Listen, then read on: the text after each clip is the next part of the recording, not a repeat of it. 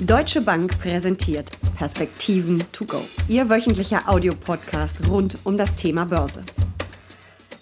Nicht nur die Aktienmärkte sind auf Rekordkurs, sondern auch der Goldpreis. Auf mehr als 2000 US-Dollar ist er zwischenzeitlich geklettert. Auch Silber ist gefragt, hat seit Jahresbeginn zwischenzeitlich rund 50 Prozent zugelegt.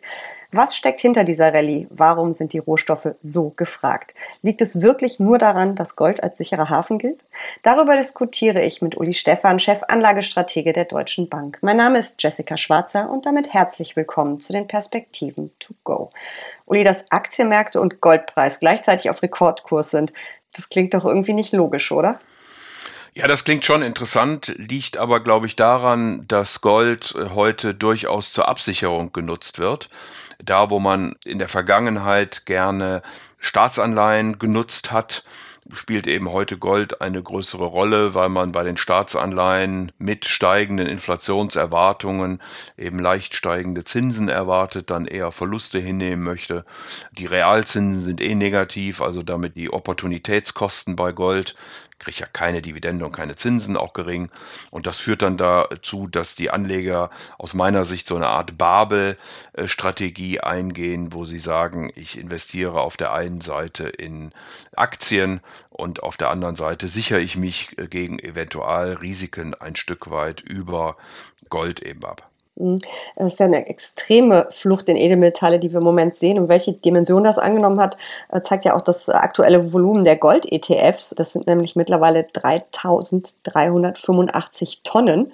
Das sind natürlich nicht nur Privatanleger, sondern auch institutionelle. Aber so groß war die Nachfrage nach Gold wohl noch nie. Überrascht dich das?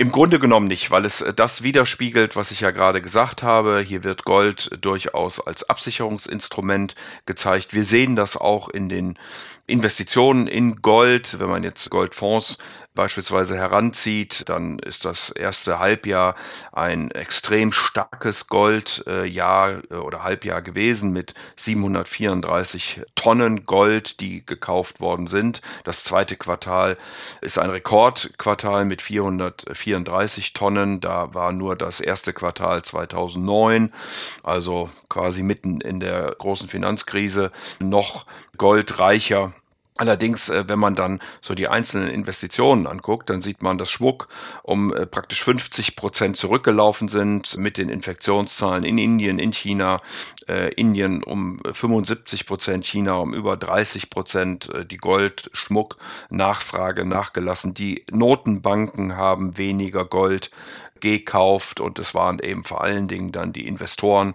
Und wie gesagt, da passt dann meine Antwort von vorhin wieder zusammen, wo man sieht, dass auf der einen Seite Aktien gekauft werden und auf der anderen Seite eben dann Gold als Absicherung. Du hast gerade schon die Notenbanken angesprochen. Warum kaufen die überhaupt Gold? Und spannende Frage, die ich neulich in einem äh, Afterwork äh, bekommen habe und nicht beantworten konnte. Warum verkaufen sie kein Gold, um beispielsweise die Rettungsprogramme in der Krise zu finanzieren? Ja, gut, das kann man sicherlich bei einigen Ländern fragen, warum man das nicht macht, aber es ist eben eine gute Diversifikation der Währungsreserven, nicht nur auf einzelne Währungen zu setzen, die ja durchaus auch mal heftiger äh, schwanken können, sondern eben ein Stück weit über Gold zu diversifizieren. Das haben in den letzten Jahren vor allen Dingen die Notenbanken aus den sogenannten Schwellen- und Entwicklungsländern getan, die ähm, Goldreserven stärker aufgebaut haben und das im Moment eben weniger stark tun. Denke aber, dass dieser Trend grundsätzlich weitergehen wird. Mhm. Äh, und denkst du auch, dass der Goldpreis noch weiter, also er ist jetzt zuletzt ein bisschen wieder zurückgekommen von seinem Allzeithoch, aber dass er wieder weiter steigen wird? Oder ist die Rallye vorbei? Läuft sie weiter? Das ist eine gute Frage. Ich werde mal etwas stutzig, wenn man sozusagen im Taxi und bei der Zeitung mit den großen Buchstaben auch über Gold spricht der Trade äh, scheint mir doch mittlerweile sehr crowded zu sein. Also wir haben doch sehr viele äh, Leute, die hier investiert sind.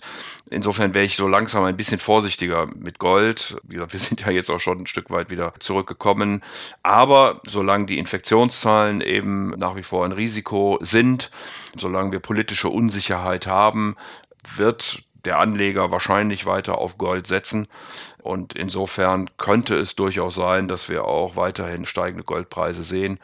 Wie gesagt, ich wäre im grundsätzlich ein bisschen vorsichtig. Ich würde es mal so sagen, ein wenig äh, Social Distancing auch Richtung Gold ist vielleicht gar nicht so verkehrt. Und was ist mit Silber? Da haben wir ja auch eine ziemliche Rallye gesehen. Ähm, für mich war sie fast ein bisschen unbemerkt, weil alle immer nur über Gold sprechen. Silber ist auch kräftig geklettert. Ja, Wahnsinn. Der Unterschied zwischen Gold und Silber ist so groß gewesen im zweiten Quartal, wie ich glaube sogar noch nie. Und das liegt natürlich auch an der industriellen Nutzung von Silber. Mit der Erholung und der Öffnung hat Silber dann deutlich zugelegt, sogar noch stärker als Gold hat einen Kurs erreicht äh, von fast 30 Dollar pro Unze Silber, äh, ist jetzt auch mit dem Gold ein bisschen wieder zurückgekommen, aber das ist schon sehr gewaltig. Also diese Lücke hat sich nicht nur geschlossen, sondern durch die industrielle Nutzung von Silber haben wir hier einen gravierenden Anstieg gesehen, den wir ganz nebenbei bei den Palladium-Metallen noch nicht so stark gesehen haben. Die hängen dann wieder stärker an der Automobilindustrie, da habe ich ein strukturelles Thema. Aber wie gesagt, gerade Gold und Silber ähm, haben es dann im ersten Halbjahr doch ziemlich ziemlich gerockt, den Markt, ja. Silber wird ja immer gesagt, das ist der kleine Bruder von Gold, aber du hast es gerade schon gesagt, das ist eben industrielle Verwendung. Das ist bei Gold ja eigentlich nicht so. Gold gilt immer so ein bisschen als sicherer Hafen, Diversifizierung. Und bei Silber sind die Argumente für ein Investment dann doch schon andere, oder? Ja, die Argumente sind schon andere als beim Gold. Wir erleben ja beim Gold, dass viele es kaufen und nie mehr wieder verkaufen. Du sprachst das vorhin von den Notenbanken an. Ähnliches äh, gilt aber auch für Privatanleger. Also auch da gibt es Studien in Deutschland zu, dass die Deutschen im Grunde genommen nie Münzen verkaufen, wenn sie sie mal gekauft haben oder ähnliches. Insofern ist Silber, glaube ich, doch etwas anders dominiert.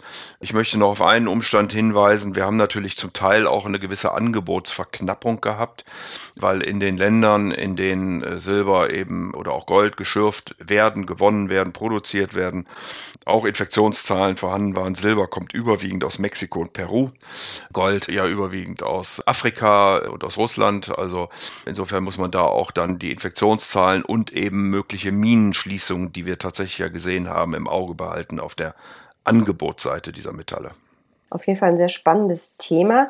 Wie hoch darf denn der Gold- oder Silberanteil in einem ausgewogenen Depot sein? Klar, es kommt immer darauf an, was ich für ein Anlegertyp bin, aber gucken wir mal so ein durchschnittliches, ausgewogenes Depot an. Ja, wie gesagt, ich glaube, man muss diese ganzen Faustregeln oder Daumenregeln, die man aus der Vergangenheit kennt, ein Stück weit auf den Nullzins adaptieren. Früher sagte man, wenn ich richtig informiert bin, so rund 10 Prozent dürfen es durchaus sein im Gold. Ich glaube, heute kann das durchaus mehr werden. Wir hatten in dem Portfolio, was ich ja in dem Fonds, den ich ja managen darf, bis zu 20 Prozent im ersten Halbjahr in Gold, haben das mittlerweile ein Stück weit einfach taktisch abgebaut, weil der Kurs so unglaublich gelaufen ist. Aber ich glaube, da muss sich einfach der Anleger dann überlegen, was sind meine Alternativen, um potenzielle Risiken auf der Aktienseite äh, abzuhatchen. Wenn man ein ganz langfristiger Investor ist, würde ich mich wahrscheinlich nach wie vor irgendwo so rund an diesem 10% Ziel orientieren. Und wenn man wie ich eher spekulativ unterwegs ist, also sehr chancenorientiert investiert und einen langen Anlagehorizont hat, brauche ich dann überhaupt Gold? Ja gut, wenn man sich historisch natürlich die Renditen anguckt, dann sind sie bei Aktien am höchsten, aber da muss ich auch die Nerven haben, eben da durchzukommen. Wenn ich etwas Gold im Portfolio habe, mildert mir das die Einbrüche, die ich ja immer wieder auf der Aktienseite gesehen habe oder auch bei anderen Investments, sicherlich ein Stück weit ab und beruhigt dann die Nerven.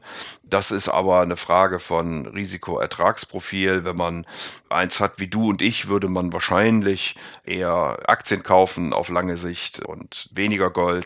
Ich habe aber auch etwas Gold investiert und ich muss äh, zugeben, das liegt auch daran, dass äh, das Nervenkostüm meiner Frau eben anders aufgestellt ist als das meinige. Und das will ich gar nicht chauvinistisch meinen, sondern da gibt es dann eben gewisse Diversifikationsaspekte, Absicherungsaspekte und die sollte man eben dann auch nicht außer Acht lassen.